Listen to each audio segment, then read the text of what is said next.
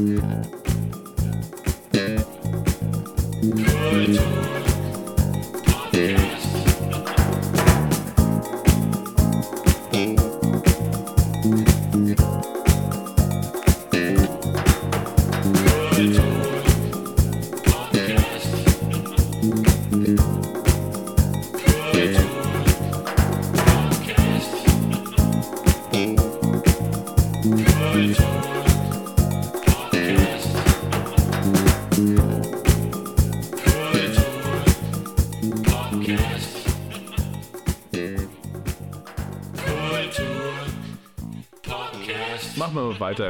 Podcast. Wir haben jetzt so ein bisschen ähm, die Auszeit genutzt, um erstens äh, derbe abzupinkeln, zweitens ein bisschen abzulästern über alles, was uns gerade Alles. ankotzt. Ja. Alles kurz mal über Mikrofonfreie Ablästerung.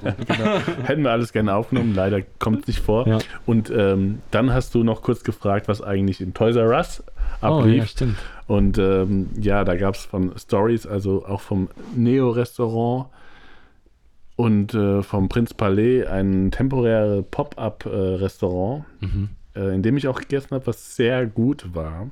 Sehr, sehr Ja. lecker, sehr, sehr gutes. Hat Äh, es hat es eigentlich noch offen gehabt, das Neo, während dem die hatten, Pre-Lockdown? die hatten genau im ersten Lockdown, mussten ja ein bisschen früher schließen. Okay. Und jetzt gab es ein neues Stories und das musste leider jetzt auch, das sollte eigentlich, glaube ich, Ende November aufmachen und muss Mhm. jetzt leider auch, darf auch nicht, das ist jetzt Shit. in der Halle in Heidelberg in Okay. dem, im Club, wo, Ah.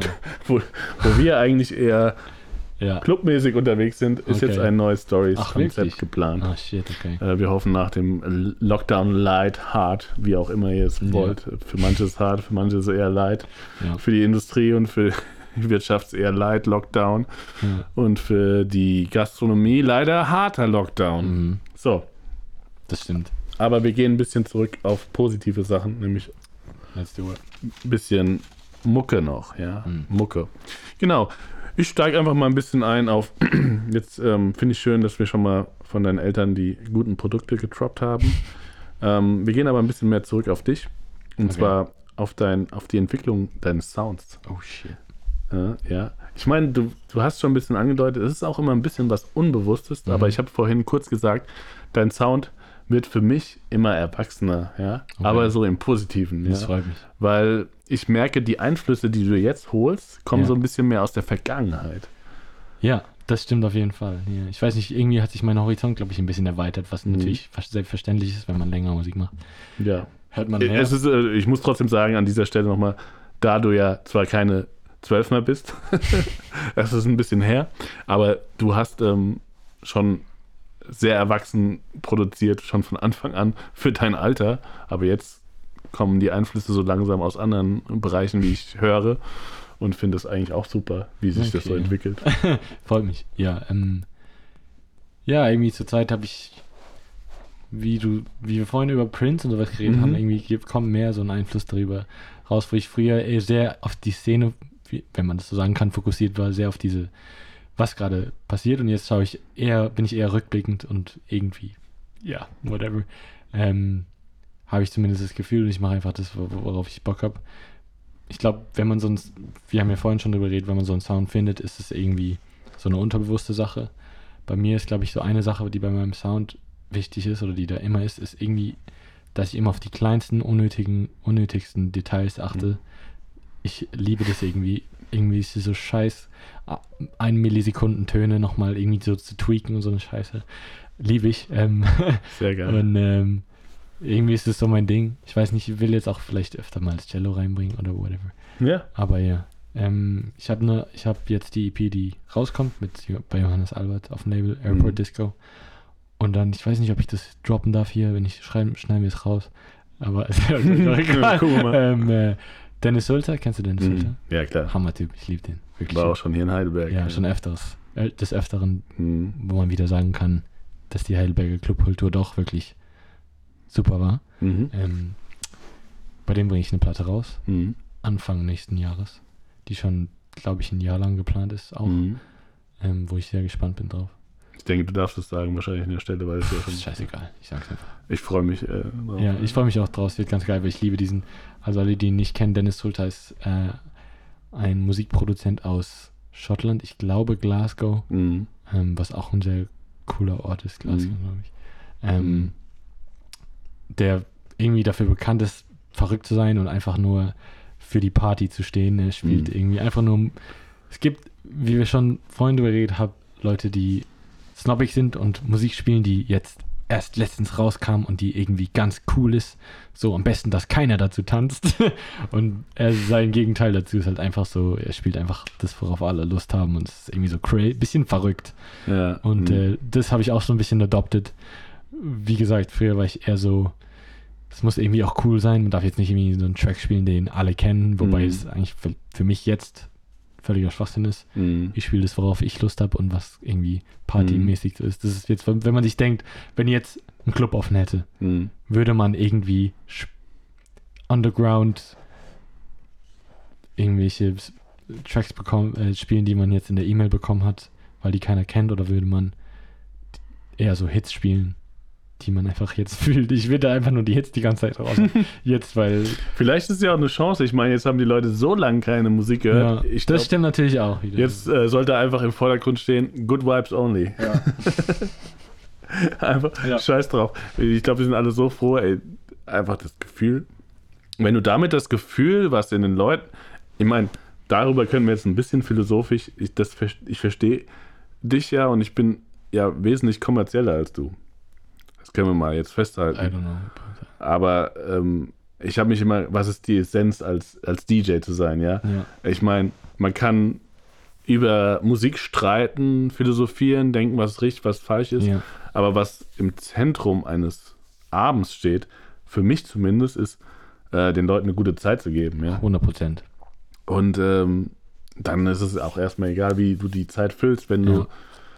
Wenn du, du kannst schon, es ist zwar irgendwie ein bisschen Crowdpleaser-mäßig gedacht, Mhm. es ist auch so, ich meine, Ja, aber aber Ja. wenn du am Ende stehst und da stehst und kannst zufrieden sein mit dir, dass du den Leuten eine gute Zeit gegeben hast, dann ist es Absolut. schon mal ziemlich cool. Und wenn du dann noch die Sachen gespielt hast, jetzt an dich wieder, Mhm. die du gut fandest und Ja. dann die Leute zufrieden gemacht Das hast, dann stimmt, ist ja. es doppelt geil. Also ich finde, man sollte nichts, also ich- zumindest ich spiele, glaube ich, nie was, was ich selber scheiße finde. mhm. Das ist auf jeden Fall so ein Ding, aber ich stimme dir so 100% zu. Es geht darum, dass man einen schönen Abend hat und dass die Crowd einen schönen Abend hat und das ist das Wichtigste bei der ganzen Sache. Ähm, was auch, zum Beispiel, das habe ich bei Mufti bei einem Podcast mal Mhm. gehört, dass er meinte, dass bei ihm in der Produktion selber, wenn er selber Musik macht, dann geht es darum, dass er einfach irgendwie das macht, was er findet, was so krass ist und irgendwie fortschrittlich oder in der in irgendwas Neues macht, dass er seine Gefühle irgendwie so krass darlegt und wo es überhaupt nicht darum geht, dass der Masse gefällt. ja. Es geht nur darum, dass er seine Vision eben auf ein Blatt Papier Mhm. bringt.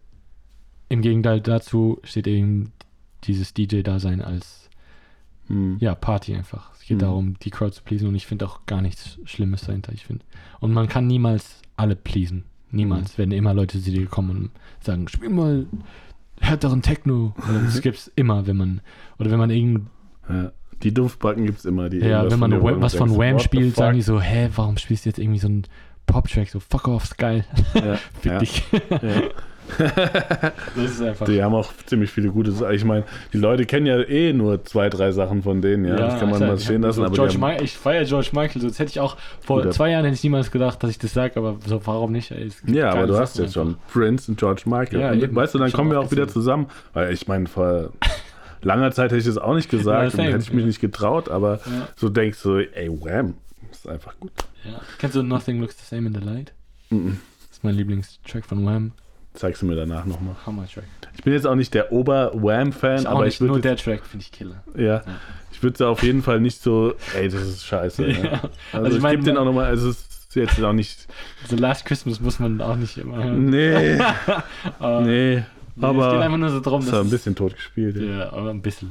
Wobei das haben die Leute immer so, ich mag, und ich spiele das auch gerne auf Gitarre, ich mag Summer of 69 zum Beispiel. Und das ist so ein No-Go-Track. Aber Ja, also nicht so, dass ich den so super gerne höre, aber er macht mir tatsächlich Spaß, auf Gitarre zu spielen. Ja, Weil es ist, macht einfach weiß, Spaß, den auf Gitarre ich habe momentan irgendwie so eine Kitsch-Phase und locker in drei Monaten will ich denken, warum zum Teufel habe ich das gehört?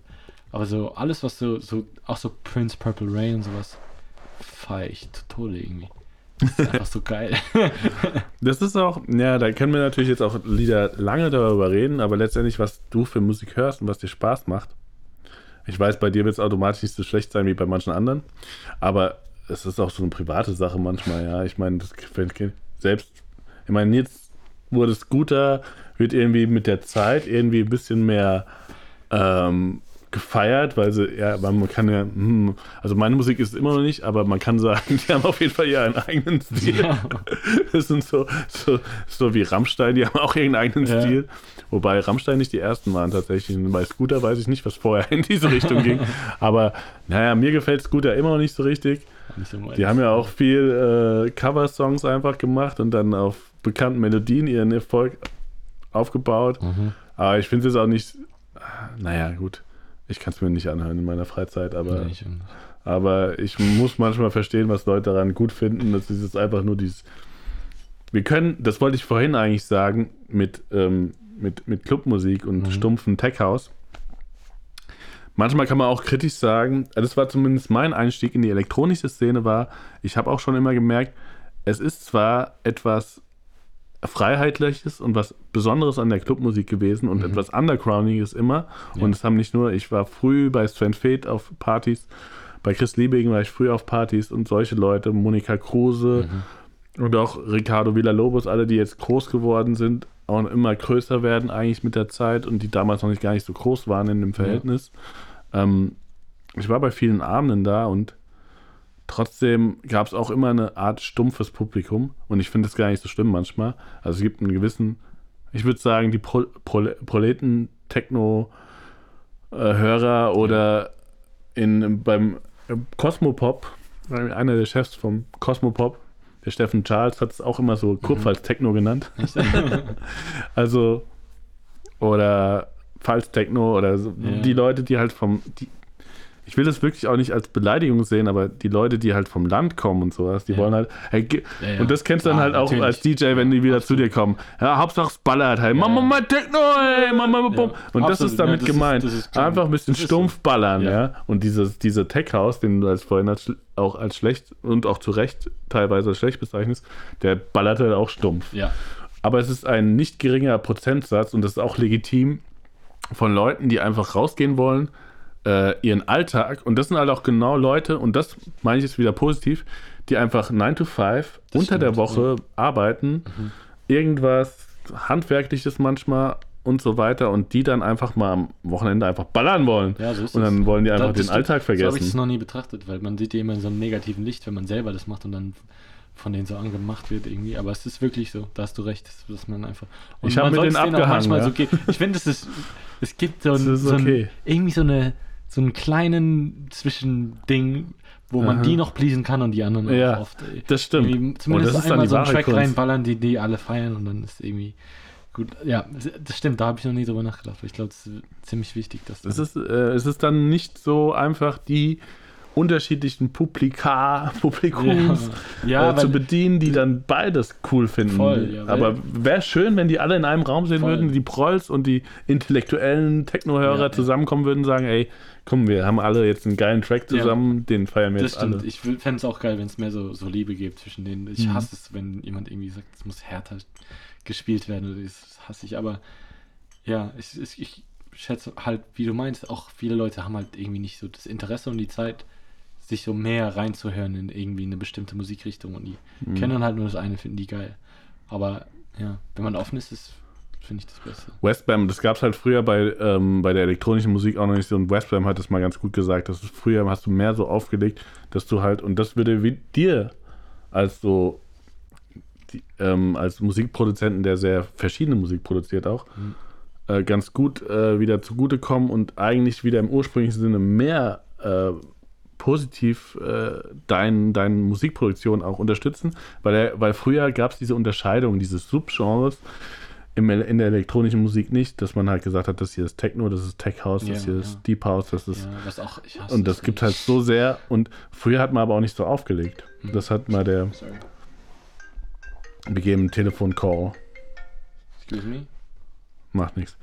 Genau, früher hat man einfach nicht unterschieden zwischen den verschiedenen Leuten, äh, zwischen den verschiedenen äh, Genres und dann hat man auch nicht so aufgelegt, dass man halt nur die eine, sondern man hat eher so einen Spannungsauf- und Abbau.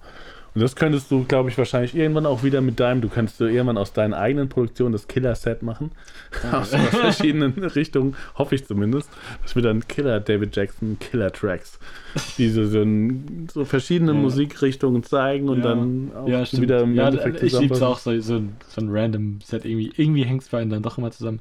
Weil, also als DJ ist es natürlich so, man will irgendwie, zumindest in bestimmten Szenen, es hat, was ein DJ-Set verfolgt, natürlich immer andere Ziele. Wie Benny meinte, oft ist es einfach nur Party. Mhm. Ähm, oft will man aber auch irgendwie so ein bisschen eine Geschichte erzählen. Mhm. Und da braucht man halt irgendwie so, eine, so, eine rote, so einen roten Faden. Mhm. Braucht man immer. Einen gewissen roten Faden. Und wenn man ganz zerstreut durch alles spielt, hat es, glaube ich, für manche Leute den Anschein, dass es keinen roten Faden gibt. Aber für einen gibt es dann halt selber irgendwie dann den roten Faden in einer bestimmten Weise. Und ich glaube, es ist die Kunst auch, irgendwie diese Geschichte zu erzählen und so, so verrückt wie möglich, für mich zumindest zu machen, so vielseitig wie möglich zu machen, aber immer noch den roten Faden zu behalten Mhm. weil ähm, es kann, für manche Leute gibt es irgendwie keinen Zusammenhang zwischen jetzt einem Garage-Track und einem Drum and Bass-Track, auch wenn die beide sehr eng zusammenhängen oder einem Techno-Track und einem Hip-Hop-Track kann man Mhm. auch irgendwie zusammen mischen, so es gibt's und äh, ja, das ist glaube ich die Kunst da, diesen Wenn- roten Faden mit irgendwie seiner eigenen Persönlichkeit und dieser Vielseitigkeit. Es ist manchmal auch gar nicht so einfach. Du hast es ja selbst schon erlebt, dann diesen, diesen Faden auszupacken. Es kommt natürlich, wenn du jetzt auf einem Festival spielst zwischen zwei, Tra äh, zwischen zwei Acts, die komplett unterschiedlich sind. Wie willst du da deine eigene Geschichte Klar, erzählen, ja. wenn du limitiert bist Ja. auf 60 bis 90 Minuten, maximal zwei Stunden? Wie willst du da manchmal? Manchmal ist es halt einfach geil, wenn du Du hattest ja auch, da können wir vielleicht jetzt da ganz gut übergehen, auch wenn ich Mhm. nicht so geplant hatte. Du hattest ja auch deine eigene Partyreihe, Dave's, Dave's Rave, ja. Wobei da auch immer Gäste dabei waren, aber es hat Ja. dir ja vielleicht auch ein bisschen mehr Freiheit gegeben, so ein bisschen deine eigene musikalische Geschichte dann zu erzählen Absolut, über das. Auflegen, ja. Ja. Und deine Vielseitigkeit in der. Es ist, ist ja auch immer beliebter geworden, jetzt wieder äh, All Night Longer zu machen, was, Ja. was eine Zeit lang irgendwie. Also, es war alles so getimed, das Mhm. nervt dann auch manchmal und voll. Ja. vielleicht nach Corona dann auch ein bisschen mehr Zeit wieder Denke auch, ja. die, die regionale Stärke. Nein, ich hoffe natürlich, dass du, äh, dass du bis in die letzten Ecken der Welt gebucht wirst, aber ähm, äh, es sind so verschiedene Formate, können verschiedene Geschichten erzählen, Auf so kann man es vielleicht sagen. Mhm. Und ja, das ist nicht immer einfach, dann alles zu sagen, wenn man da in einem Clubabend und manchmal ist es auch nicht den Leuten so wichtig, das kann man auch schon, schon manchmal so sagen, weil Fall. wir kennen das, äh, zwischen 1 und 3 ist so die Major-Zeit Ja. und dann haben die Leute die meiste Aufmerksamkeit, sind noch nicht so weggeballert, dass sie noch wissen, halt so. wo sie sind Ja. und vielleicht ein bisschen Bock haben, jetzt zu feiern. Ja. Vorher ist Warm-up, ist immer ein bisschen undankbar, wobei tatsächlich, weißt du, was meine Lieblingszeit ist? Ist Warm-up. Ist so, ich komme da in Groove, ich bin da entspannt, ich kann machen, was ich will. Kann, ich verstehe es zu 100 Prozent. Auf jeden Ja. Fall. Ja. Kann, Hat kann, das kann eine der geilsten Zeiten sein. Finde ich und auch. wenn du es dann schaffst, die Leute so ein bisschen zu begeistern, wenn du trotzdem so ein bisschen bei deinem Stil bleibst, Mhm. dann, äh, dann ist es, glaube ich, die Qualität. Es ist auch, also viele Leute sagen, dass die Warm-Up-Set ist die, das wichtigste Set von der Nacht, weil das die Leute so reinbringt. Wenn du, wenn du anfängst, und das habe ich auch erst gelernt mit dem Auflegen.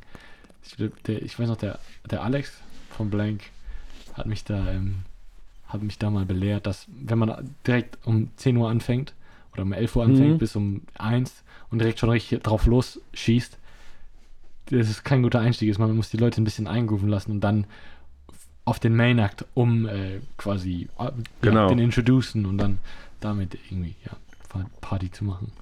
Ähm, Da hat der Alex auch komplett recht. Auf Shoutout jeden Fall. an Alex gerade an der Stelle. Alex, ewig nichts mehr gehört. Der ist gerade in anderen Sphären unterwegs, nicht mehr so viel mit der Clubkultur zu tun. ja.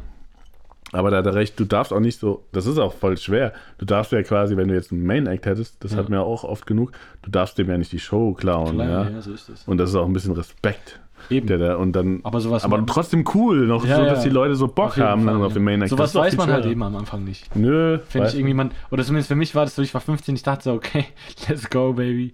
Ähm, Ja, aber das ist ja, aber auch also- okay für dich. Ja, für mich war es ganz geil, aber dann habe ich auch bemerkt, irgendwie, okay, man muss die Leute so langsam reinkriegen, die haben jetzt nicht direkt Bock, so voll Party zu machen. Man muss einfach. Wir haben auch dich manchmal extra, das kann ich jetzt sagen, bewusst ein bisschen nach hinten. Ja, ja, ich weiß, ich weiß, das war mir, ich habe echt erst angefangen zu lernen. Jetzt aber, jetzt, ma- jetzt, ich bin alt geworden einfach. ich mag es auch langsamer jetzt so. Ich Ja, bin gar okay. nicht mehr, früher war ich wirklich der Fan von so sehr schnellem, ich bin aufs andere Ufer dadurch gekommen. Ich lieb's langsam Musik zu hören. Mhm. Ich find's Killer. Also, Ich habe ja immer gesagt, mir, mir wird es immer so ein bisschen Elektrofunk. Also es gibt immer nicht genug Elektrofunk gerade, glaube ich, Ja. aber mir gefällt die Geschwindigkeit zwischen. Ich weiß, es gibt jetzt wieder die Slow House Bewegung, das ist mir te- teilweise zu ist auch langsam. nicht meins. So, ja. Aber das ist auch egal, finde ich genauso legitim. Ja. Aber ich mag so zwischen 105 bis 115 BPM. Ja. Das finde ich so ein, ich auch auch so ein Killer. Groovy. ja, ich liebe das. Das ist halt, und dann kommt halt auch der Funk so Genau. ein bisschen. Dann, Voll. Es ist auch voll viele alte. Das ist auch so eine große Inspiration von mir zumindest, ist ähm, 80s Funk und Disco. Und die Mhm. sind alles eher, also zumindest im 115, 120er Bereich. Ja, Viel mehr willst ja. du nicht. Bis ich find 120 könnte ich auch noch Ja, ich locker finde es- dabei sein. finde ich Ich bin der jetzt auch bis geilsten- 130 okay, aber Ja, ich finde nur, dass diese, es kann alles geil. diese Mittelbereich ja, da. ich liebe das auch. Weil du, du, weil man da noch irgendwie so das Ohr fürs Detail hat, weil wenn du bei 130 bist, dann ist alles so schnell, dass du irgendwann zählt halt nur noch so die, die Kick und irgendwie so die Bassline und alles, was drumherum passiert, ist irgendwie so, was passiert gerade. Auch natürlich kann man es auch geil machen, aber für mich, ich, so in diesem 115, 120er Bereich im- irgendwie immer noch so diese, dieser Detailbereich so da, dass du irgendwie, ja, ich weiß nicht, das ist auch wieder so cheesy Stuff, den ich geil finde, Ja, aber Manchmal. manchmal gibt es das cheesy Stuff. Aber übrigens für alle Nicht-Musikfachexperten, wir reden gerade über Beats per Minute. Ja. Falls es mal jemand nicht, wir dürfen nicht zu nerdig werden. Ähm, äh, also Schläge pro Minute, also Ja, ja. Ja. Dadurch kann man viele Genres einordnen. Ja. ja, passt. Mehr kann man nicht darüber sagen. Ja. Ja. Ist auch eigentlich ja, unnötig. Reden wir ein bisschen vielleicht nochmal über besondere Erlebnisse bei dir. Das wollte ich so ein bisschen ähm, Ähm, coole, coole Erinnerungen an Gigs, die du hattest. mhm. ähm, ja, also es gibt halt immer ich so die regionalen Gigs und dann eher so internationale Sachen. Mhm. Zum Beispiel letztes, letztes Jahr war so das Jahr, wo es ein bisschen gestartet hat, ein Mhm. bisschen alles ein bisschen ernster zu werden und cool, Mhm. also was heißt ernster, cooler zu werden und irgendwie mehr international. Zum Beispiel habe ich in, in Rumänien auf einem Festival gespielt, das Mhm. hieß ähm, Never See, was Mhm. riesig ist in Rumänien. War auch mitten in der, in der Hauptstadt, war wirklich riesiges Never See Plakat im Eingang. Also war mega. Auch direkt am Flughafen haben die die Tickets dafür ver- verkauft, fällt mir gerade ein. Ähm, ja, es war irgendwie einfach nur Hammer. Das ist halt so auch so ein Ding, weil du so Kulturen kennenlernst durch das Reisen und so weiter. Ja. Ähm, aber dann zum Beispiel auch im Kater Blau in Berlin, Mhm. wo ich gespielt habe und das war auch irgendwie, das war voll die geile Nacht, weil ich da drei Stunden gespielt habe und dann direkt mit einem Freund nach Ibiza danach geflogen bin, in Mhm. derselben Nacht. Und es war irgendwie Mit so. Max oh, auch. Genau, mit Max. Max, au- Max wird auch nochmal bald im Podcast vorkommen, Ja. auch wenn er nicht will. Äh, Wird Max eigentlich dann ein Road Manager? Ich hoffe es, ey. Auf jeden Fall. Ich finde das so Weil, gut. äh, Ich finde Max cool. Ja, ich, Obwohl ich ihn gar nicht so gut kenne. Das und dann direkt, wir haben nicht geschlafen. Um 5 Uhr morgens sind wir aus dem Katerblau raus, sind mit ähm, Gepäck aus dem Katerblau gekommen. Also ich habe extra mit, obwohl nein, ich bin noch kurz einen Zwischenstopp gegangen, habe mein Gepäck geholt, sind zum Flughafen gefahren, nach Lissabon geflogen. Nein, was glaube ich? Äh, nach ähm, irgendwo haben wir, irgendwie Madrid haben wir, glaube ich, einen Zwischenstopp gemacht. Am Flughafen habe ich dann mein ähm, Gepäck natürlich verloren Mhm. hab's an der Security gelassen. Wir waren mega besoffen beide immer noch am Flughafen. Saßen wir da so, so Junge, äh, war kurz vorm Einschlafen. Ähm, und dann hieß so, okay, complete for boarding. Ich hatte meinen Computer und so mein, was mein Leben ist. Mein Computer Computer ist mein Leben, weil da alle meine Musikprojekte drauf sind. Hatte ich alles da drin, meine ganzen Kleider. Ähm, ja, und dann habe ich so, fuck, was zum Fix mein, Hm. ganzes Zeug. Bin wirklich dreimal um den ganzen Flughafen rumgerannt. Alle waren schon im Flugzeug und dann hatte ich Glück, hab ihn noch geholt. Max hat mir geholfen. Und dann waren wir im zweiten Flug und es war so, oh. sind dann im, ich habe nie Flugangst, aber durch das Besoffensein vom äh, Kater Blau Klar. hatte ich dann so mega die Höhenangst auf einmal. Aha. War auf jeden Fall geil. Äh, so Geschichten, keine Ahnung, ich immer denke so immer mit mega dem äh, Lächeln zurück, weil es einfach wirklich, es war wirklich Hammer. Also durchgehend einfach nur nice, bis auf das äh, Sachen vergessen. Aber ich glaube, die, die krassesten Sachen waren immer also was mir am meisten Spaß gemacht hat, war immer so regional im Karlster Bahnhof. Mhm. Ähm, ja, weil ich den Karlsruher Bahnhof lieb als Institution einfach, weil die so ein vielfältiges Programm haben und alles Mögliche. Und es halt auch die Heimat hier so ist irgendwie. Da sind, glaube ich, unzählige Geschichten, von denen du noch viel mehr weißt als ich. Ähm, ja, bei mir war es anfangs immer so, dass die ganzen 16-Jährigen dann vor der Tür standen. Mhm. Ich glaube, wir hatten einmal so irgendwie 60, 70, 16-Jährige und die wurden alle nicht reingelassen. Und dann war ich so, fuck. Weil ich alle eingeladen habe, so, so oh, scheiße. Ja, ist Äh, nicht so einfach. Jetzt lacht man so drüber, das war ganz lustig. Und dann irgendwann, Jetzt dürfen Ja. sie alle rein. ja, jetzt dürfen die endlich alle rein. Meine Schwester muss ich noch ein bisschen warten und nach der Pandemie hole ich die mal dazu. Mhm. Ähm, ja, und irgendwie, ja, viele, viele Sachen. Wir haben immer bei, bei diesen Partys bei mir, die Days Rave, haben wir immer davor bei mir vorgetrunken Mhm. und sind dann ins Karlstor und es war immer ein totaler, ähm, bei mir war das irgendwie die totale Ausrastung schon bei mir, war total lustig, alle waren schon irgendwie da. Karlstor war leer, dann war 12 Uhr, wir sind rüber und da war es ausverkauft. Mhm. Zum Beispiel ist dann quasi mein letzter oder der, der beste Gig in letzter Zeit war der, ich glaube es war der, ja es war der 23. Dezember vor Mhm. Weihnachten Mhm. ähm, wo der Karlsruhe rastlos irgendwie voll war. Es standen irgendwie 200 Leute vor der, vor der Tür und wollten noch rein. Ähm, Weil es halt also auch so eine geile Jahreszeit ist, um eine Party zu schmeißen. Ähm, und ja, das war irgendwie das letzte Mal, als es so richtig, richtig krasse Party gab. Da weiß ich noch, da wollte ich eigentlich hin, aber äh, du weißt, ich kann halt auch nicht so oft zu dir kommen, weil ich selbst meistens unterwegs Klar, bin und ich ja. hatte da sehr harte Tage noch Mhm, vor mir. Stimmt, ich erinnere mich. Aber äh, es hat mir dann im Nachhinein, denke ich dann, na, auch wenn ich jetzt ein bisschen, bisschen länger, ein paar Jahre mehr auf Buckel habe, denke ich mir so, ich kann, ich verstehe sofort das Gefühl, was du da beschreibst. Und das ist auch mega schön, das mit Freunden zu teilen. Voll. Freunde, die einem wichtig sind. Und übrigens, da hast du auch was, weißt du, Sven Feth, ich habe dir schon mal erzählt von der ersten Platte, wo er dabei war. Sven Feth war ja früher Tänzer eher Ja.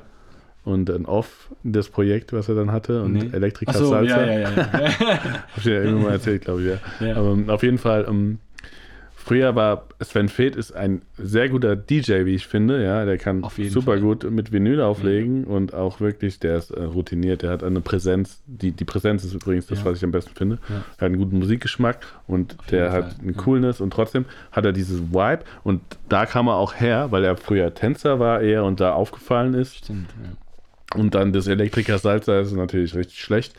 Aber trotzdem, äh, also hört euch das an, Elektriker Salsa von Off. War ein Hit, war in Europa weltweit bekannt, aber war echt schräg. Naja, das fand ich dann besser, weil es danach kam. Aber auf jeden Fall ist das auch, was er am Anfang zelebriert hat. Ähm, es gibt so eine coole, coole Doku, die kann ich an dieser Stelle auch nochmal nennen, falls das Leute nicht kennen. Die heißt We Call It Techno. Hm. Falls du sie nicht kennst, guck sie dir an. Ja, Die okay. wird dir auch viel geben Ja. persönlich. Ähm, die geht über die elektronische Szene, die Bewegung in Deutschland und dann, äh, also Ende der 80er, Anfang der 90er vor allem. Und dann halt Berlin, Frankfurt, als die Mhm. zwei Hochburgen, weil früher war Frankfurt halt echt krass wichtig und ich komme ja aus der Nähe von Frankfurt, ich Ja. kann das auch bestätigen. Ja, ja, voll. Äh, und Köln und äh, München als die vier äh, Zentren, vor allem für elektronische Musik. Auch DJ Hell, Ja, Kompaktlabel sowieso. Mhm. viele wichtige Sachen, die man heute noch kennt. Ähm, und dann halt Sven Feth war halt immer, ich meine, jetzt kann man schon sagen, ich glaube, man kann sagen, er ist der berühmteste DJ aus Deutschland. Mir Ja. fällt keiner gerade ein, der es Nee. toppen würde. Ähm, auch gut so, weil er hat immer noch, weil nach wie vor, was wir vorhin geredet haben, der spielt auch viele Platten, die nicht so bekannt sind, immer mal wieder. Vielleicht spielt er auch mal bald einen noch, von dir. Es ist immer noch, immer noch irgendwie geil. Also, Mhm. Der ist auch ruhiger geworden. ja, stimmt. Aber was ich sagen Ja, wollte, ist, was, was ihr jetzt genauso gemeinsam habt, Dave's Rave und Ja. Sven Feth. Früher, da Ja. war es so bekannt, man ist mit Frankfurt, die Partyposse ist irgendwie vorbeigekommen und hat irgendwie gefeiert und die sind irgendwie abgegangen und da kam halt, wenn irgendwie, die wussten, ey, die Frankfurter sind da, ja, wenn die nach Köln gekommen sind oder nach München oder nach Berlin, dann kamen da diese, dieser, diese Busse, ein, zwei Busse voller Party-People Ja. sind in diese Stadt eingefallen, haben mit denen zusammen gefeiert und das war halt eigentlich viel krasser als die Performance dann von Sven Feth selbst. War diese ganzen Ja. Typen, die da drumherum Ja, standen und voll. gefeiert haben, als gäbe es keinen Morgen. Ja, so ist es. Ja, absolut. Ich meine auch, ich weiß nicht, also DJing ist schon eine Kunst, aber an sich ist auch manchmal, denke ich mir, so ein bisschen so zu krass gemacht irgendwie, so, weißt du, wie ich meine? Weil an sich geht es wirklich nur darum, so gute Vibes zu spenden und viele können es viele können's nicht, Ja, viele können es nicht. ja Introvertierte können es nicht so. Ja, ja, schwierig. Also das ist eine andere Art von. Ja, das ist guess, also ich weiß nicht, ist ist halt, ja, ist auch eine andere Diskussion. ja. Mit dem Introvertierten, Extrovertierten, aber ja. Das kann man, das geht, das ist auch okay, ja. Aber es ist halt diese, also wenn man, wenn wir jetzt von Party reden, dann ist Dann ist Introvertiertheit Extrovertiert- nicht so hilfreich. Extrovertiert ist schon auf jeden Fall ein Vorteil. Mhm. Auf jeden Fall. Stimme ich dir zu. Ähm, worauf wollte ich hinaus? Ja. Ähm, ja. auf jeden Fall mit, bei Sven war es. Ja, der hat irgendwie diese Mischung so aus geil, on the ground Shit, aber auch irgendwie. Er macht es irgendwie zugänglich für andere Leute. Weil man eben Spaß dabei haben muss und das wollen halt viele Leute auch sehen, Ja. dass sie selber dabei Spaß haben. Ja. Und ähm, Paradiesvogel. ja. ja, also ich habe ihn, auch- ich habe ihn glaube ich zweimal gesehen, erst in meinem Leben. Einmal, wo du selbst gespielt hast, an dieser Stelle sogar das dieselbe sagen. Bühne, ey. Hm, Schade, ja. warum ich- Das Geile war, mal, beim Line-Up standst du ganz oben, dann so als wärst Ja. du der Baydeck. Das fand ich super geil. Und Sven fehlt ganz unten. ja. Das war beim Hafenfestival in Mannheim. ja. Da habe ich, hab ich noch ein Bild auf jeden Fall davon. da weißt, stimmt. Das weißt du, ich bin da so ein bisschen passiv stolz, war ja an dem Tag dabei. Auch und dann dachte ich so, äh, du bist der Main Act. ja, ich war ganz oben, ich habe für drei Leute gespielt. Es fehlt für irgendwie 5000 mindestens.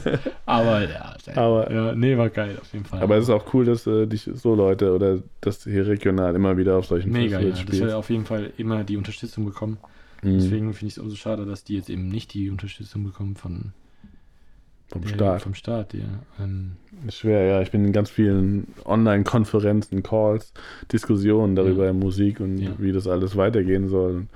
was ist denn deine Sichtweise gerade auf die ganze Ja, ich, ähm, ich mache mir vor allem Sorgen und da können wir wieder zusammenkommen über das, was du danach machst. Ja, ich meine jetzt erstmal ein Dave's Rave würde äh, viel helfen für die Leute, auch deine kleine Party, ob wie du es siehst, auch immer, wie wichtig die ist. Die ist Ja. wichtig. Ich mache mir vor allem Sorgen um die Struktur. Um die Struktur, wie sieht es danach aus? Was gibt es überhaupt noch? Mhm.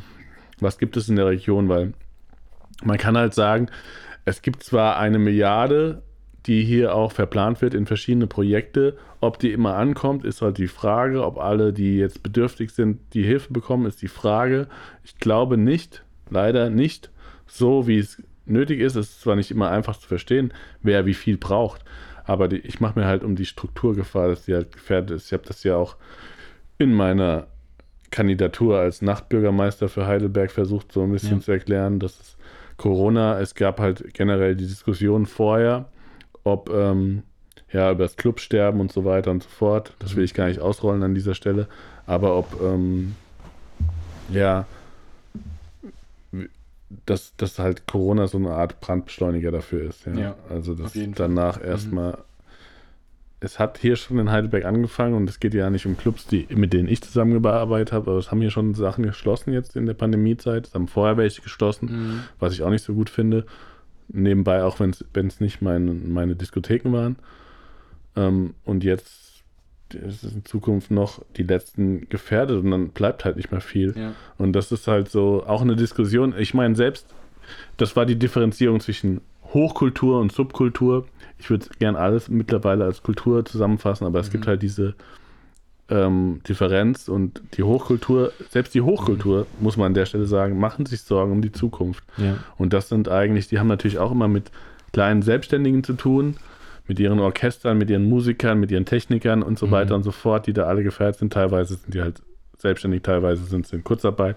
Ja. Aber die machen sich trotzdem auch um ihre eigene Struktur Sorgen. Und wenn die sich schon Sorgen machen, wie ist dann die freie Szene? Und wir gehören halt zur freien Szene dazu, die halt privatwirtschaftlich organisiert ist und sich selbst, kannst du auch gerne öffnen, wenn du magst, also sich selbst, Mhm. ähm, oder ich gebe dir was, sich selbst äh, finanziert und sie um sich selbst kümmert. Und das ist die, ja, die akutere Gefahr und das größere Problem für die Mhm. Zukunft. Ja, ja. Und ich hoffe für alle, guck mal, das ist halt so, ich bin ein bisschen länger dabei als du. Mhm.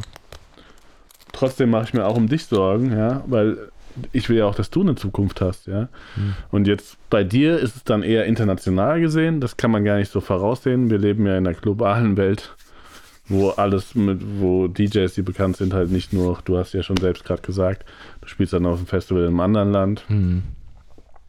Das hängt halt alles zusammen. Die großen DJs machen sich um die kleinen Sorgen und, die, und, und trotzdem machen sich alle umeinander Sorgen. Mhm.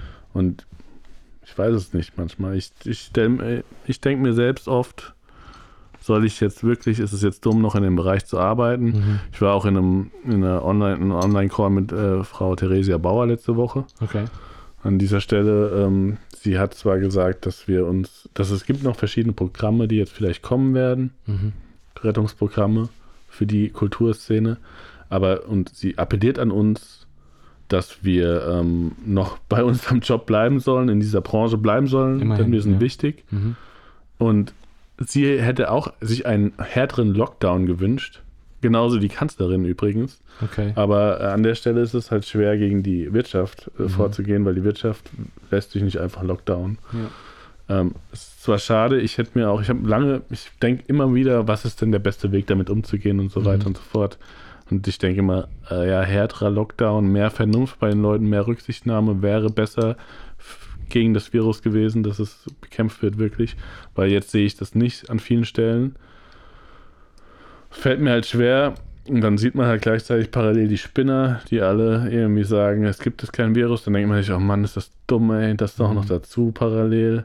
Und dann wird man halt auch abgestempelt in der Branche, dass man irgendwie sofort Ja. mit diesem Privatbereich vermischt wird, mit dem ich auch nichts zu tun habe. Das, Letztendlich habe ich einfach nicht gearbeitet in der Zeit, Ja. seit, dem, seit dem März und Mhm. ähm, in meinem Bereich und sehe es auch nicht ein, das zu tun, solange das so ist. Ich habe zwar Ideen auch, bin Mhm. irgendwie kreativ, aber es ist trotzdem schwer, Ideen zu haben, die mit Menschen stattfinden. Das Ja. kann man immer wieder sagen. Man kann nicht so krasse Lösungen finden, die mit Menschen zu tun haben. Ja. Das geht einfach nicht, solange der Virus existiert. Ja. Ja, also zumindest im Winter. Ja. Ähm, Und im Winter noch wir sehen ja schlimmer. die, die Seasonality vom Virus. Ja. Also im, Winter ist es natürlich viel, viel schlimmer als im Sommer. Habe ich auch letztens nochmal den Artikel gelesen, dass äh, Vitamin D helfen soll. Auf jeden Fall, ja, ja. Habe ich viel gehört. Das ist natürlich das Problem in, im Winter jetzt. Aber absolut, ich habe ich hab so viel von Vitamin D gehört äh, in den, in den ganzen, äh, also ich, in allen Studien, die ich von den Leuten gehört habe, war Vitamin D ein hoher Faktor bei dem ganzen Scheiß. Aber ich meine, so ist es bei allen Viren, die kommen im Winter halt wieder. Hm. Und ich weiß halt nicht, ähm, mein Vater ist Wissenschaftler und er ist sehr skeptisch gegenüber allem, was gerade passiert. Mhm. Ähm, und Was äh, empfiehlt dein Dad dazu? ich weiß nicht, er, er mag, er mag, mein Vater ist, also ja, es ist natürlich schwierig, aber mein Vater mag so autoritäre Sachen nicht so sehr. Mhm. Ähm, und er findet halt, es wird halt viel Schwachsinn in dem Zusammenhang halt geredet. Er denkt, so mit dem Vakzin ist halt, denkt er, so eine Hoffnungssache, weil so während, es gibt keine, jetzt wurde ja dieser Vakzin für, ich weiß nicht, 90-prozentige Mhm. ähm, Ding und er meinte, es wurde an 44.000 Leuten bestätigt, aber es wurde nur an irgendwie 90 oder sowas, diese 90%-Rate. Fuck, ich will jetzt keine Wissenschaft reden nach drei Bier. Aber dass es Mhm. eben nur an so wenigen Menschen getestet wurde, dass man eben noch nicht so eine Aussage sagen, Mhm. machen kann. Und ja, also ich weiß Also er nicht. ist skeptisch gegenüber den wissenschaftlichen Erkenntnissen bisher auf dieser Er war, er Kürze. mag, ich weiß nicht. Er mag, er mag auf jeden Fall nicht, wenn irgendwas sein großes Ding ist. Das ist auch nicht mit der Wissenschaft zu tun. Er mag eigentlich autoritäre Sachen nicht so. Mhm. Ähm, was natürlich auch. Ich Aber glaube, da, da bin ich mit deinem Vater auf jeden Fall d'accord, dass zum Beispiel einfach, wenn alle Leute sich mal, also die Sache ist ja manchmal ganz einfach, hätten die Leute mal zwei Minuten, äh, zwei Wochen lang wirklich sich so richtig hart daran gehalten, mhm. selbst mit der eigenen Vernunft äh, die ganzen Kontakte einzuschränken. Ja. Dann hättest Ja. du dein Virus schon fast besiegt. Ja, es ist, Das so, ist das so ein macht- schwieriges Thema. Ich, Im Moment, wie gesagt, ich habe mich auch schon davon entfernt. ähm, Ja. ich mag auch gar nicht mehr drüber nachdenken, aber ja es ist, nervt halt auch irgendwann. alles, was man selber machen kann, ist eigentlich halt eben sich an diese Regeln halten. Aber das Problem ist halt auch wieder, das hat für manche Leute enorme psychologische Faktoren auch, die dann Genau, das ist das. Also viele Leute leiden unglaublich darunter. Auch so, allein schon so Dome Domestic Violence. Ähm, Ja. Ist riesig gestiegen in letzter Zeit. Ja. Ja, das sind alles Sachen, über die dann leider in Vergessenheit geraten, Ja. über die dann nicht geredet werden. Natürlich. Genauso ist die, wenn man jetzt ähm, davon redet, dass äh, die Kulturbranche mehrere Millionen Beschäftigte hat, dann ist halt die Frage, was ist mit denen, wenn die jetzt alle nicht arbeiten können, psychisch Ja. gesehen. Ja, voll. Das ist halt hat genau das, enorme, was ich gemeint habe mit Schäden bei denen. Bauerfeind. Ja. Das, die halt, das sind keine geilen Zeiten für die Klar. Leute. ja, eben. Und, das ist, und trotzdem glaube ich irgendwie, dass die immer an die anderen noch denken, mit Rücksicht auf die anderen denken, weil meistens sind die, ich habe gemerkt, das hat halt doch viel mit Vernunft zu tun. Also wenn ein Mensch vernünftig ist, wenn du mir sagst, du willst mich nicht gefährden, dann Ja. glaube ich dir das, weil ich weiß, du bist ein vernünftiger Mensch. Deswegen treffen wir uns in einer vernünftigen Situation, wo Ja. wir wissen, dass wir einander nicht gefährden. Hm. Ja. Aber richtig wissen können wir es natürlich auch nicht, weil wir nicht die. Fachexperten Das ist halt sind. auch das. Sein, man dass weiß halt welche auch wirklich sind. nie, was ist. Mhm. Irgendwie, es wird immer auch was anderes gesagt. Das ist auch so ein Ding, warum ich mir das jetzt nicht mehr anschaue. Weil wirklich anfangs hieß es, Ja, okay, der Virus ist ähm, schon bevor du Symptome zeigst ansteckend. ja. Dann kam eine Meldung raus, okay, es ist doch nicht so, nur während du Symptome zeigst, ist er ansteckend. Jetzt ist es irgendwie so ein Halbding, es ist okay, zwei Tage, drei Tage bevor du Symptome kriegst, bist du ansteckend, dann ist die Hochphase. Wieder, es kommen irgendwie, es ist halt so frisch, da kommen immer, immer solche neuen Erkenntnisse. Du kannst es gar nicht mehr irgendwie, du kannst gar nicht die ganze Zeit up to date bleiben, um dir das anzuziehen. Deswegen, ich, für mich ist es irgendwie so, ich lebe so ein Monk-Lifestyle, so ein Mönch, Mönchleben Mhm. momentan, so ein bisschen. Abstinent in allen Richtungen. Ja, da haben wir vorhin auch schon drüber geredet. ähm, ja, auf jeden Fall. Und ähm, irgendwie, Aber geht es dir psychisch noch gut genug? mir geht's sehr gut. Ich bin aber auch so ein Mensch, ich bin eher so ein bisschen ähm, in meinem, nicht in, äh, vielleicht ein bisschen introvertierter oder zumindest ich komme auf jeden Fall alleine zurecht. Das ist kein Mhm. Problem für mich. Ich bin oft bei der Familie und ich rede noch viel mit Freunden und sowas. Ich mache Musik, ich gehe Sport machen, was ich auch super hilfreich finde. Jeden Ja. oft, was ich jetzt auch gemacht habe, ist mir so einen Wochenplan zu machen. Oh ja, Ja, weil äh, da, wär, da muss ich auch noch besser werden, aber mach das. Das ist irgendwie, ich bin der unorganisierteste Mensch auf der Welt, aber jetzt, ich habe eben meinen Master angefangen, ich, ich bin eingeschrieben. Ähm, und dann, dass ich mir immer einfach so sage, okay, ich denke jetzt nicht drüber nach. Ich mache jetzt zwei Wochen, zwei Stunden pro Woche mindestens, wo ich mir die Sachen durchlese. Mhm. Und dann zwei Wochen, zwei Stunden am Tag, wo ich Musik fertig mache, die ich noch nicht fertig gemacht habe. Und dann bei Musik finde ich Disziplin viel, viel schwieriger. Aber weißt es du, ist, das ist mein Ding so. Ich wollte mir einen Plan machen. Wäre ich jetzt irgendwie so voll der Student, der mega seine Karriere machen will, wäre das für mich richtig geil, weil ich dann jeden Tag Mhm. meine Struktur hätte. Aber Mhm. Musik ist das überhaupt nicht so. Weil du eben dir keinen Plan machen kannst, wann du kreativ ja. bist. ja, das ist so ein bisschen schwer. Und das ist mein Ding so. Ich habe mir so aufgeschrieben, wenn ich mal eine Idee habe, dann schmeiße ich den Plan weg und ich gehe einfach mit der Idee und mache das Ja. Ding Okay. am besten fertig, so bald wie möglich. Weil es auch so ein Ding, wenn du was anfängst und das dann Mhm. liegen lässt für eine Woche, dann ist es wieder, Mhm. weißt du nicht mehr, was die Idee dahinter war. Mhm. Aber ähm, Stimmt. ja, man muss flexibel sein bei solchen Sachen vor allem. Ja.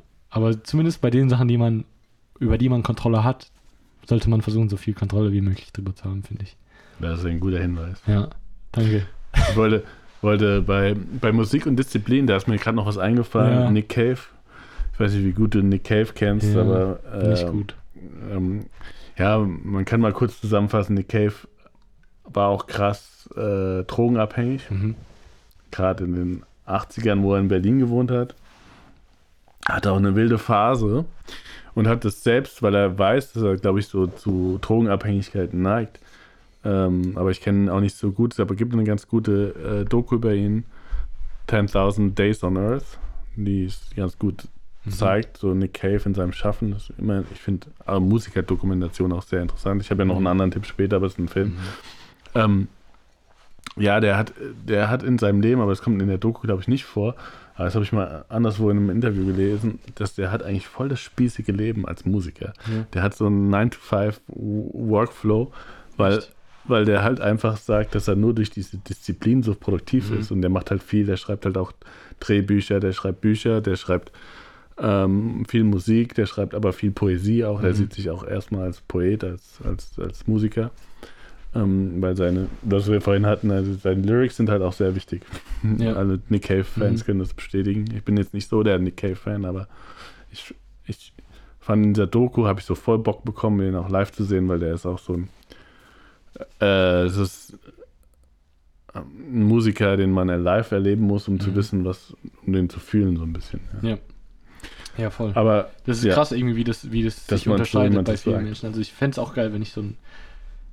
Ich, ich probiere es jetzt mal aus, ich habe es noch nie ausprobiert, aber ich probiere jetzt mal jede, jeden Tag irgendwie so zwei Stunden Erfahrung- fertig zu machen und dann eine Stunde mich dran zu setzen und okay, kriege ich jetzt eine Idee von irgendwo.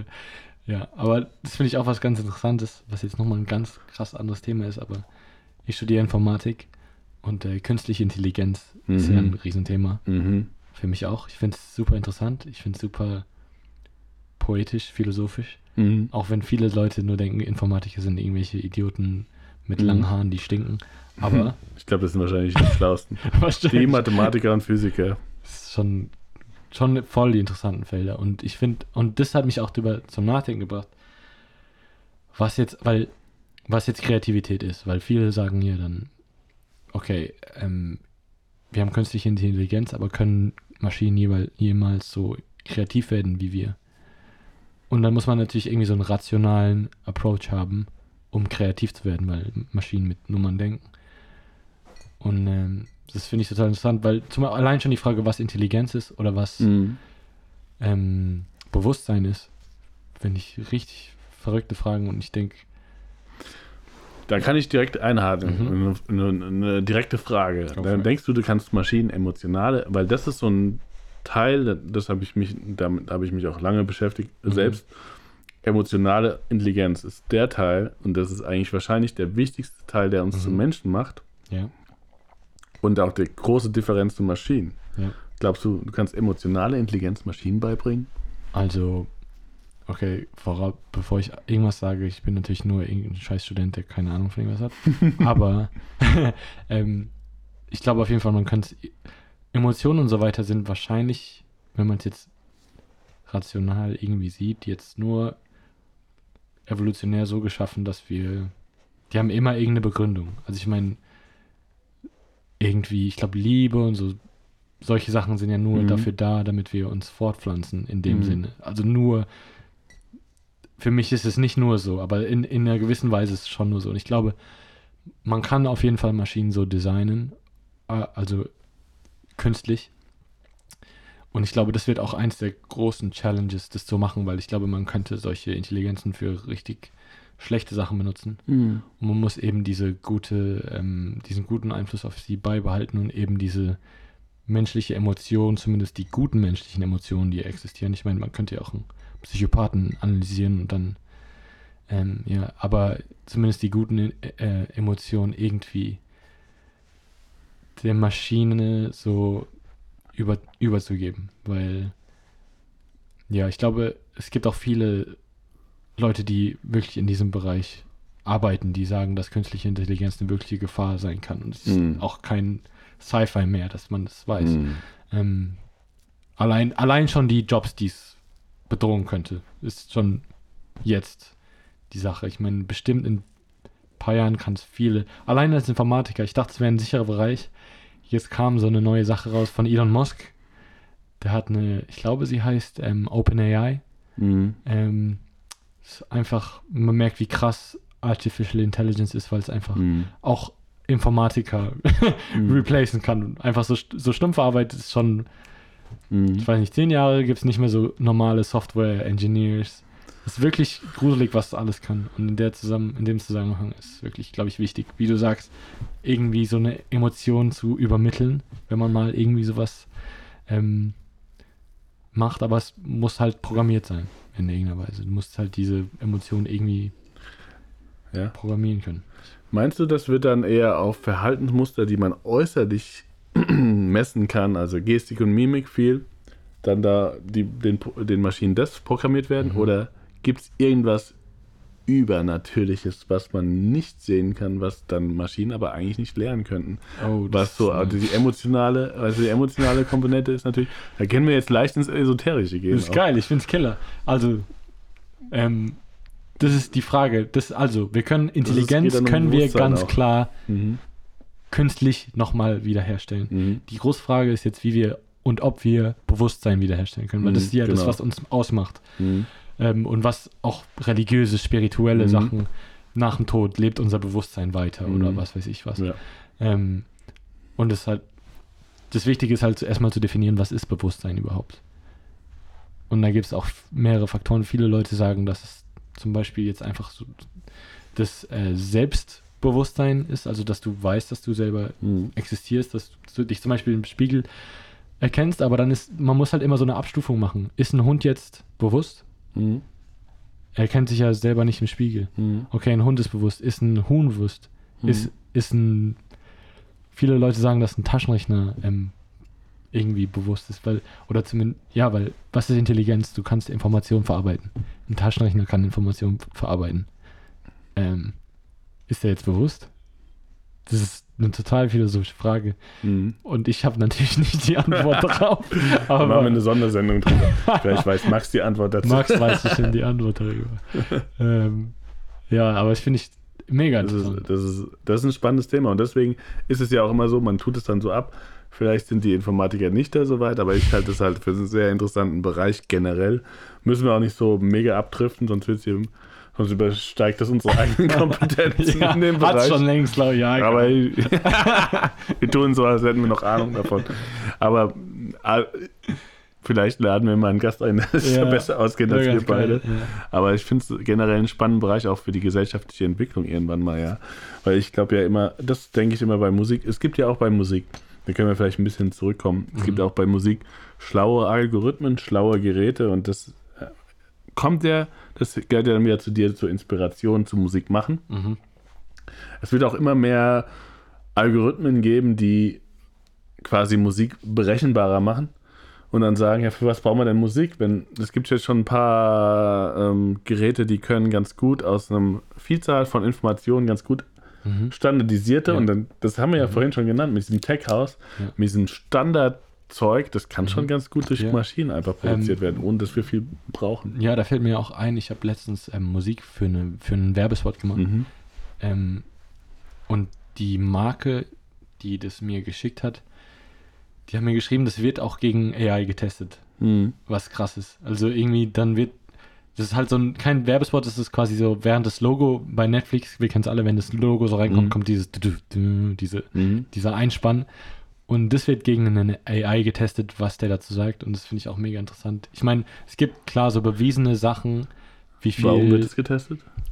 Ähm, ja, die wollen einfach testen, was am besten ankommt beim, beim, beim Ah, äh, Beobachter. Kannst du mir dann mal sagen. Ja, ich weiß noch nicht, ich habe noch kein Ergebnis von dem. Ja. Ähm, aber es eben, also ich meine, die Testens selber sagen, okay, das klingt scheiße, aber irgendwann wird dann halt auch dieser AI getestet anscheinend. Mhm. Und natürlich, man kann wissen, wir wissen, dass bestimmte Chorde bestimmte Hormone bei Menschen ausschütten Mhm. und kannst du halt irgendwie das programmieren auf irgendeine Art und Weise. Es gibt verrückte Scheiße auf jeden Fall. Es gibt-. Es gibt immer die Hoffnung von Musikern, dass das nicht reprodu reprodu reproduzierbar durch Maschinen ist. das ist auch aber vielleicht so ein haben- bisschen meine Hoffnung. Also ich, ich weiß ich, ich hoffe manchmal auch, dass so wie die Liebe oder wie was übernatürlich Ja. Vielleicht hoff, ich hoffe, dass man es nicht reproduzieren kann. Ja. Aber vielleicht haben wir Unrecht und irgendwann wird man das reprodu Ja, reproduzieren also das können. so ein Ding, was ich jetzt noch vielleicht als Abschlusspunkt zu diesem scheiß Thema sagen Mhm. ist. Also mit künstlicher Intelligenz ist es so ein bisschen so, man versucht die so zu designen, wie, ah, es gibt irgendeinen Fachbegriff dafür, den ich jetzt in meinem Besoffenen selbst vergessen habe, aber ich meine, das Flugzeug wurde ja teilweise nach Vögeln designt. Mhm. gibt ja oft so Dinge, in der man in, von der Natur, Natur, als Vorbild. als Prototyp nimmt und das dann eben Mhm. nachstellt. Aber mit einer, also man nimmt es als Vorbild, aber mit einer anderen Funktion. Also man versucht jetzt nicht wortwörtlich einen Vogel nachzustellen, nur die Funktion vom Vogel. Mhm. Und dasselbe ist so quasi bei künstlicher Intelligenz, man versucht quasi die, man nimmt das Gehirn schon als Vorbild, aber man macht es anders, dass es eben so in der Funktion eher dem entspricht, was man als Mensch haben will. Also es ist schon dem Gehirn modelliert sogar. Die ersten künstliche Intelligenz ähm, Paper wurden von Neuropsycho äh, Neurowissenschaftlern gemacht. Mhm. Ja. Vielleicht machen wir nochmal eine Sondersendung dazu. das Dann bereiten wir uns auch Gib mal, extra ka- dafür kannst du mir mal deinen ähm, Musiktipp geben? Ja, genau. Ich hab, wir haben jetzt eigentlich auch schon alles angesprochen, wenn ich hier mein gut vorbereitetes, in 10 Sekunden zusammengekritzeltes äh, und wir haben auch schon lange, lange Zeit verbraucht, deswegen kommen wir jetzt mal zum Ende. Ähm, genau, wir haben noch, mir ist noch in der Pause eingefallen, äh, ein Tipp, ein Filmtipp, muss noch mal rausgehen. Nee, ich dachte nur, ich mach das Mikrofon. Alles gut. Ein, ein Filmtipp, weil ich natürlich wegen Irland draufgekommen bin. Mhm. Ähm, ein Film, den du hoffentlich mit deinem, vielleicht kennst du ja dein Dad schon, äh, Good Vibrations, der äh, über einen Plattenladen und ein Label in, in Belfast handelt zu den schlimmsten Zeiten, Mhm. der, wo die Konflikte total krass waren und trotzdem der Typ, deswegen heißt der Film Good Vibrations auch, äh, trotzdem sein Ding mit einem Label durchzieht. und- richtig geil jetzt für die Zeit, so der Typ. Ja. Eigentlich, das ist so ziemlich ähm, passend zu vielen Leuten, die gerade in der Szene sind, glaube ich. Genau. Ja. Good Mega. Vibrations und das, das Motto ist auch ganz cool. Dann gebe ich noch ähm, zwei Musiktipps, ähm, weil ich von der Band schon immer riesen Fan war, weil sie schon mal ihr eigenes Ding hatten. Die habe ich schon mehrmals live gesehen, bin immer noch Fan. Die haben zwei neue Lieder rausgebracht, System of a Down. Wir hatten es ja vorhin von Metal. Das ist für mich eine der wenigen modernen Metal-Bands, die ich geil finde, weil die immer diese, ja, das sind ja Armenier oder Wurzeln in Armenien, ihre Wurzeln in Armenien haben und äh, das, die auch immer sehr politisch deswegen auch sind, ja, weil es äh, eine krasse, krasse Sache gab, einen krassen Völkermord, der teilweise immer noch nicht zugestanden wird. Auf jeden Fall haben die deswegen auch immer generell sehr politische Themen. Die kommen natürlich, äh, jetzt sind sie in den USA, Sunnyside, West Coast. Aber zwei neue Lieder rausgebracht, einmal Protect the Land und dann Genocidal Humanoids. Also da merkt man schon den Titel, das ist halt sehr politisch. Geht immer sehr viel um Systemkritik und Menschenkritik und äh, Zivilisationskritik. Und ähm, dann, ja, das eigentlich ganz gut. Kann ich euch ans Herz legen. Dann die Beatsteaks, eine meiner Lieblingsbands, mh, auch aus Deutschland, haben auch äh, jetzt bald, äh, bringen eine neue EP raus. Zwei Songs sind schon draußen. Ähm, einmal Monotonie und einmal Glory Box. Äh, die covern jetzt nur äh, Frauen. Das ist schon mal ein guter, Echt? Schon ein guter Abschluss für heute, damit wir auch wieder gendergerecht. Scheiß. Männer. Scheiß Männer, ey, die covern nur Frauen, weil die auch sehr gute Musik machen. Ja, also einmal. Mono Monotonie, sehr gute Reggae-Vibes, Good Summer Feeling. Monotonie passt auch Nice. gut zu der Zeit von Ja. Ideal, Mhm. einer Band aus Berlin. Und dann Story, äh, Glory Box von Portishead. Und ähm, Geil. die bringen ihre EP raus, In the Presence of, nur exklusiv auf Vinyl über beatstuff.de zu bekommen. Geil. Kann man sich da bestellen. Kann ich mitkommen. Und ja, Killer. ähm, ich wollte eigentlich total deine. EP noch an, Da haben wir schon zu viel haben wir schon geredet. aber ich, ähm, hast du noch einen Musiktipp? Ich habe ich hab auf jeden Fall manche, die ich mir überlege. Also vielleicht zum Beispiel zwei ähm, sehr unabhängige Künstler aus Schweden, Mhm. beziehungsweise einer ist äh, Ah ja. Gute, ich muss das sagen, weil die sind auch gute Freunde von mir, aber die sind wirklich unglaublich talentierte Musiker.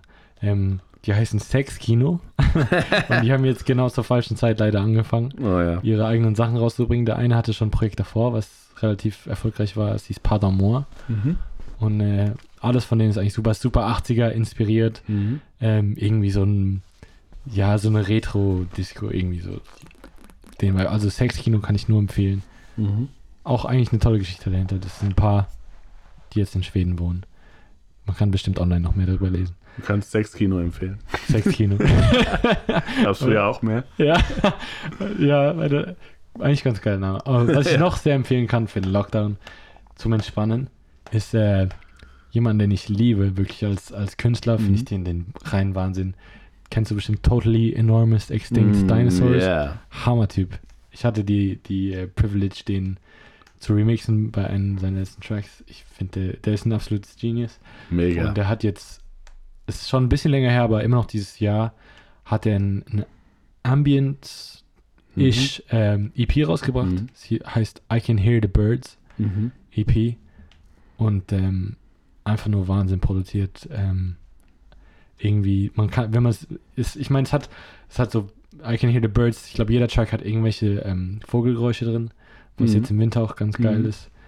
Ähm, so super sanfte Melodien. Es gibt jetzt auch ein, einer der Tracks wurde auf die App Calm, Mhm. die zum Schlafen Mhm. gemacht ist, draufgenommen, eine 30-Minuten-Version davon. Geil. Ist Los, Los? Angeles heißt der Track. Hm. Hammer. Ich, also, das ist so mein Ding irgendwie. Wenn man die sich anhört, kann man wieder komplett Das mache ich. um One Piece. Vielleicht sowas ähnliches wäre auch Johannes Albert Hm. Spessart, heißt es. Mhm. Ähm, der kommt aus der Region Spessart. Äh, Wo kommt denn der genau her? Oh, fuck. Ich glaube, ich sag jetzt was Spessart. falsch. Ähm, Sehr schön. Würzburg? fuck, okay, ich ist bestimmt falsch, Entschuldigung. Aber es ist ja in der Nähe. ja, ähm, auch Ambient, ein Ambient-Album, schön zum Reinhören. Mhm. Ja. Mega gut. Das höre ich mir auch gleich an. Das klingt voll gut. Das, da habe ich voll Bock drauf. Ja, es ist auch mit Vogelgeräusch. Ich bin voll wieder Vogelgeräusch. Nein, aber Natur auch gesampelt Ja. dabei und äh, Das ist irgendwie gut. passend zur, zur jetzigen Zeit, wo man nicht Party machen kann. Mhm. Ich habe ein bisschen die Angst, dass, weil ich selber nicht so viel Clubmusik höre, dass das Mhm. verloren geht. Mhm. Aber ich glaube nicht, dass es passiert. Ich Dann glaube, kannst du ja das andere machen auch. nee, nee, also nicht für meine Karriere jetzt, aber ich meine einfach allein schon Mhm. für, den, für die Musik, die so Hammer ist, dass die nicht verloren geht. Aber ich glaube, ich habe mit manchen Leuten geredet, die in der Industrie arbeiten und die meinten, dass Clubmusik eigentlich zumindest im kommerziellen Bereich, Bere- Bereich ziemlich äh, stark sich hält. Das hoffe ich auch. Dann, äh, da ist mir gerade noch Panther du Prince eingefallen. Das finde ich eigentlich. Kennst du? Nee. Auch eine ganz gute Empfehlung, auch im elektronischen Bereich. Geil. Kommt aus ähm, Berlin, der geht auch ein bisschen mehr. Ist auch immer ein bisschen entspannt. Fallen mir auch ein paar andere Sachen ein, aber wir wollen nicht zu viel heute rausballern. Ja. Ich glaube, ihr habt schon lange jetzt zugehört, wenn ihr noch dabei seid.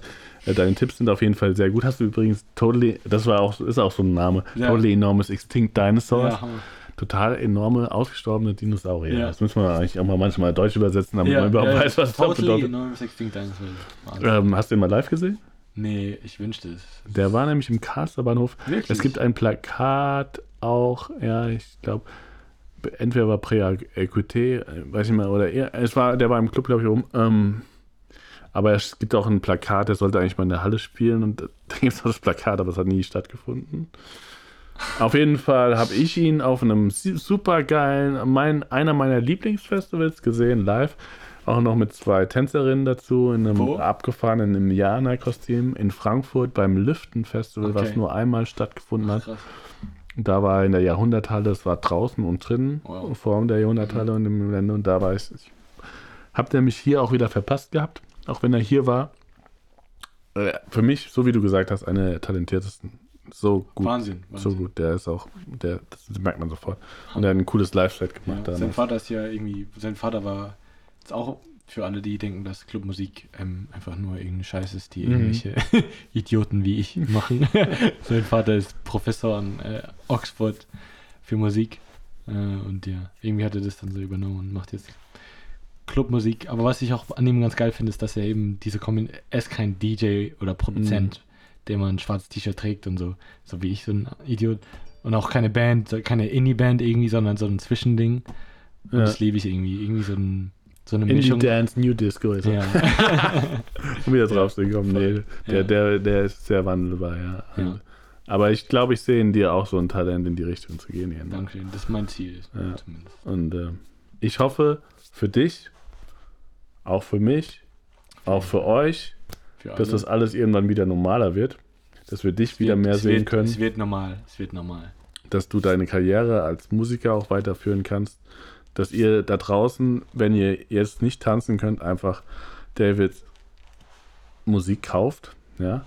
Zum Beispiel die neue EP Ihr könnt es auch über illegal auf äh, äh, mp3converter.com über YouTube illegal Aber- runterladen. Aber Aber ihr unterstützt jetzt bei der neuen EP Johannes Albert auch, auch ja, cooler stimmt. Dude Ja, auf jeden aus dem Fall. Spessart, Ja, der coole Sachen macht und, Mhm. ne, und deine EP bei ihm rauskommt. Bandcamp, sowas kann man unterstützen auf jeden Fall. absolut. Gebt euer absolut. letztes Geld gern dafür aus. Ich finde es gut. Oh, Illegal könnt ihr was anderes noch runterladen, wenn euch was gefällt. Aber Ja, nein, ja. äh, David Jackson neu in the ähm, EP äh, Airport Disco direkt am Airport bestellen und Auf in jeden die Fall. Disco bringen.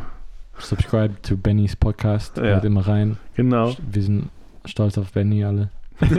Wir sind alle am Weinen, dass er die Kandidatur abgebrochen hat, aber völlig verständlich natürlich. Ähm, wie alle, glaube ich, der Meinung sind. Ähm, und hoffen, dass es irgendwie bald wieder wird. Und es wird auch wieder bald für alle irgendwas. Und ihr Ähm. könnt uns beide sehen am Weststadtmarkt. Da ähm, verkaufen wir Olivenöl und wenn ihr wollt, die EP dazu mit Unterschriften von David. Ja, da müssen, müssen Vor, Vorwarnungen müssen dann aber gegeben werden. Ja, ja, ich halte dann die Groupies auch ab. Alright, äh, Jeffrey Epstein didn't kill himself. Okay, Leute, bleibt gesund, bleibt wie immer rücksichtsvoll euren Nächsten gegenüber sucht die Liebe, wenn ihr könnt, in eurem nahen Umfeld, so gut es geht. Schreibt euren Leuten, hey, wie geht's? Ich hoffe, euch geht's gut. Ähm, schade, dass wir uns nicht mal so sehen können, aber bald können wir uns wieder umarmen, hoffentlich. In diesem Sinne, Liebe ist nicht durch Computer und durch künstliche Intelligenz ersetzbar, Yes. hoffentlich. Nein. Fragezeichen, das äh, diskutieren wir an anderer Stelle. Bye bye. Bye, bye. Ciao, ihr Lieben.